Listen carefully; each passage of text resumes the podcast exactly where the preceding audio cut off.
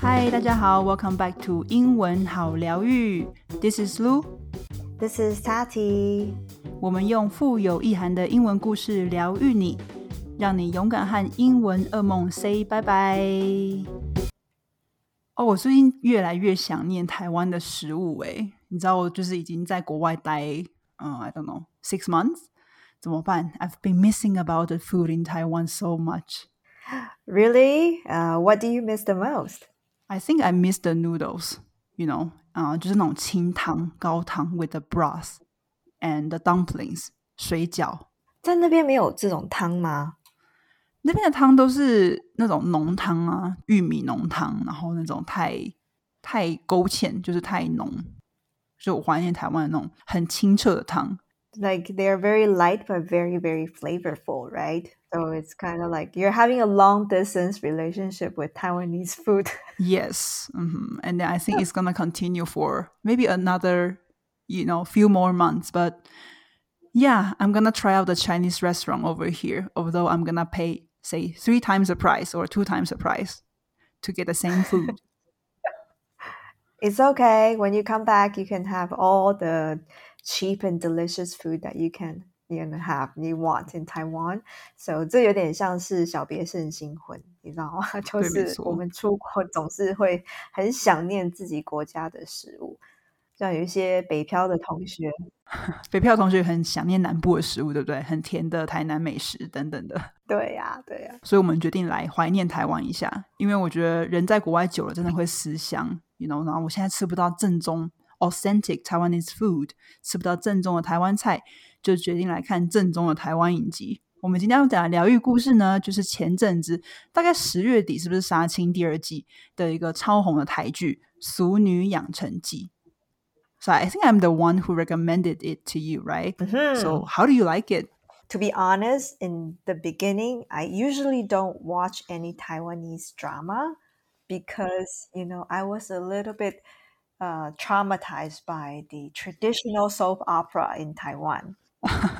the ones that our grandmas and grandpas watch on TV, 像 all all the time, right? 霹雳国啊，然后什么夜市人生啊，you know, 对对对，金色摩天轮啊，什么什么的。 to name a few, yes. 然后 and um, after I watched this one, 然后 我觉得它 it's more authentic and I like the storyline better because it's not so dramatic. 就不会像台湾有一些就是乡土剧，实在是非常的太洒狗血了。对，没错，很夸张。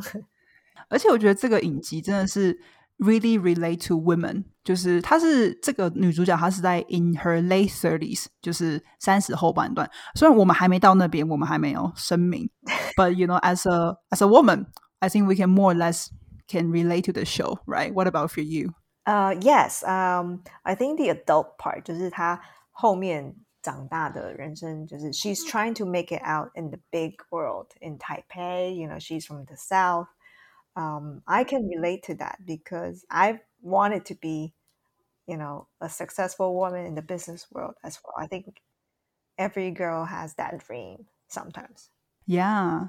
Mm, I would say that every girl they have their own different goals. For example, for me and you, maybe we're more say business oriented. We want to build something of our own. But for some people, they really want to. So for some women, they really want to just build a family, have kid. Mhm. Everyone is different. Yeah, and I think there is totally nothing no nothing is wrong about, you know, what Yeah, you want as long as you want it. You know, make a life of your own. Yeah, you don't compare with other people. You really like find out what you really want in life. Mhm, that's the most important thing. 在你看那个秀的时候，有没有一直哭啊？因为我看的真的是一直狂哭诶、你看到哪一个 part 狂哭？我看到蛮多趴都狂哭的啊、就是比如说有 他妈妈嘛，他妈妈诶这边稍微有小暴雷，但是大家应该都看过了。我假设 OK，就是这个女主角的妈妈呢，她就是一直都要那个女主角嘉玲好好念书嘛，就是 since she was like in primary school, junior high school，就说 OK study hard, study hard。然后她就想说，为什么妈妈一直逼我要念书？在某一集，终于发现说，她妈妈因为连国小都没有毕业，所以她觉得说这是他人生的一个遗憾。所以她如果国小有毕业，还有继续就他的学业，他就不会十三岁就去做女工这件事情。然后那时候就觉得 Oh my God，就是 like touch my heart，然后就狂哭。而且你露露从小就是学霸呀，我是学霸，对，你就是学霸，然后就是真的也很努力的读书，然后都是都是班上的第一二名这样子。对我就是比较会念书的小孩，我觉得是很 lucky，在台湾社会这个唯有读书高的这个氛围下，我觉得就是就是有点幸运的一件事情。会有压力吗？你觉得？其实有诶、其实有，但是还好，我是享受读书的。I enjoy studying quite a lot。难怪你就可以一直做下，嗯，还是会有压力，就但是是好的压力。呃，其实有时候你也不太知道那到底是好的压力还是不好的，就是是一种就是 it's something you are really good at，啊、b u t then 呃呃，as you're getting like really good at it, and then you couldn't help but compare with other people. And it's like this this invincible pressure，就是一种无形的压力，就是很很很 subtle，、很细微，你没办法明说，就说，哎，那是是到底是从我自己来的，还是说，哎，我家人，还是说学校，是一种对自己的期许吧。如果好的方面来看，就是对自己的要求很高，这样子。跟你现在的生活形态完全相反。 没错，哎，但我现在对自己生活要求也是很高了，但是就是 different form，我觉得。嗯哼，这部这部戏里头，我觉得，you know，对我来讲哦，呃，family 算是我的死穴，所以 里面只要有任何的阿公阿妈的过世，我就会哭爆这样子。真的，就是大家要准备好，就是 your tissue 卫生纸要准备好，真的很感人。对啊，对啊，对啊，家人是死穴的部分。OK，那这个呃影集呢，其实它是 this series is based on an original essay。那所谓的 essay 就是散文，OK，它是一个作家叫做江娥的作家，他的书那个书名就叫做《The Making of an Ordinary Woman》。The Making of an Ordinary Woman 就是一个正常女女性的诞生这样子，然后我们台湾把它翻成《淑女养成记》。回到今天的正题，就是如果我们在呃能够用英文来看台湾的影集，我就会觉得很酷。譬如说，如果外国朋友啊问你，就说嗯，哎，你有没有推荐一些台湾的影集？你就可以用我们等等要教你的一些单字去跟他讲说，就是聊聊这样子，然后就是顺便推推我们的台湾之光，因为真的很好看。对，是真的好的，就是他们就不会看到，就是比如说霹雳虎或是金色摩天轮，就说哦，What is this? This is the same as our soap opera，对吧？但它也就是另外一个 culture 这样子。也也是也是，布袋戏我到现在都不知道怎么样推给外哦，我也是哎、外国朋友的。但是布袋戏真的是蛮迷人的，我有一些蛮了解布袋戏的朋友，我就觉得哇，你们真的也是很厉害，希望你们可以，you know, like really promote this to you know, Yeah. foreigners。对啊，对啊，对啊。还有一个要提醒大家，就是我们接下来的两集故事都跟圣诞节 （Christmas） 有关，一定要锁定哦。哇里面超有趣的内容。OK，哎，然后大家就是可能今天听到就是背景有一些小声音，这是为什么？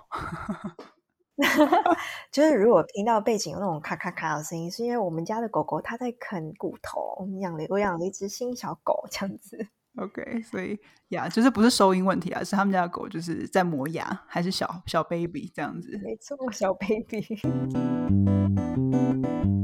We're gonna start uh, with this story in a slower speed first. Okay, let's get started.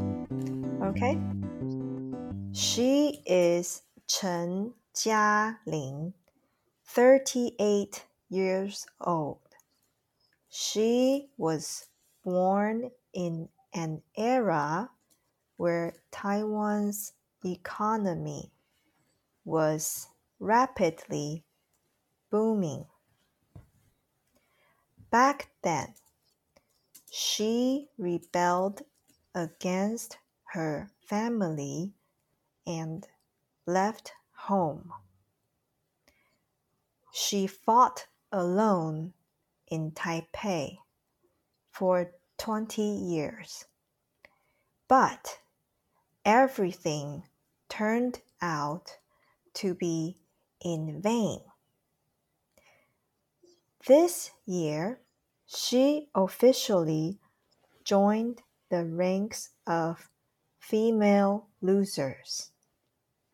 Let's go back to the year 1988. She was in the fourth grade, and her cousin returned to Tainan for summer vacation.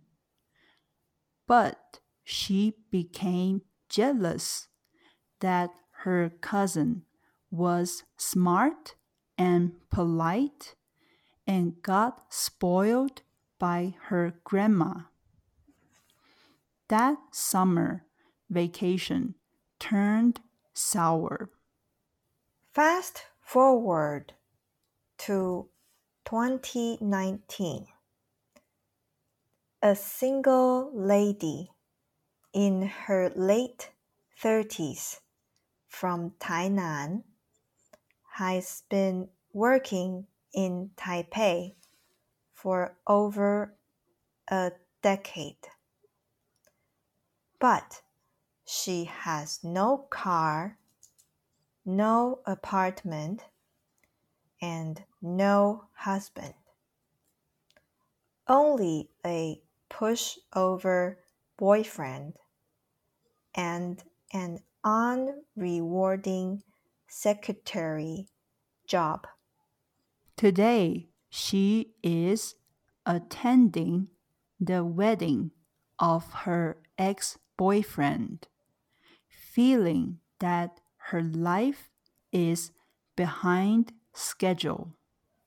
So she gathers her courage and decides to propose to her boyfriend.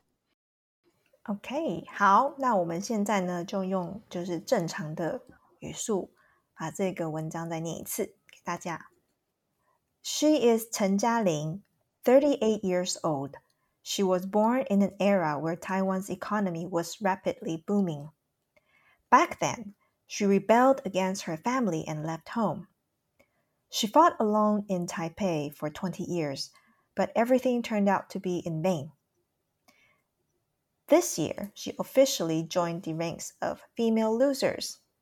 Let's go back to the year 1988. She was in the fourth grade, and her cousin returned to Tainan for summer vacation. But she became jealous that her cousin was smart and polite and got spoiled by her grandma. That summer vacation turned sour. Fast forward to 2019. A single lady in her late 30s from Tainan has been working in Taipei for over a decade. But she has no car, no apartment, and no husband. Only a pushover boyfriend and an unrewarding secretary job. Today, she's attending the wedding of her ex boyfriend, feeling that her life is behind schedule. So she gathers her courage and decides to propose to her boyfriend.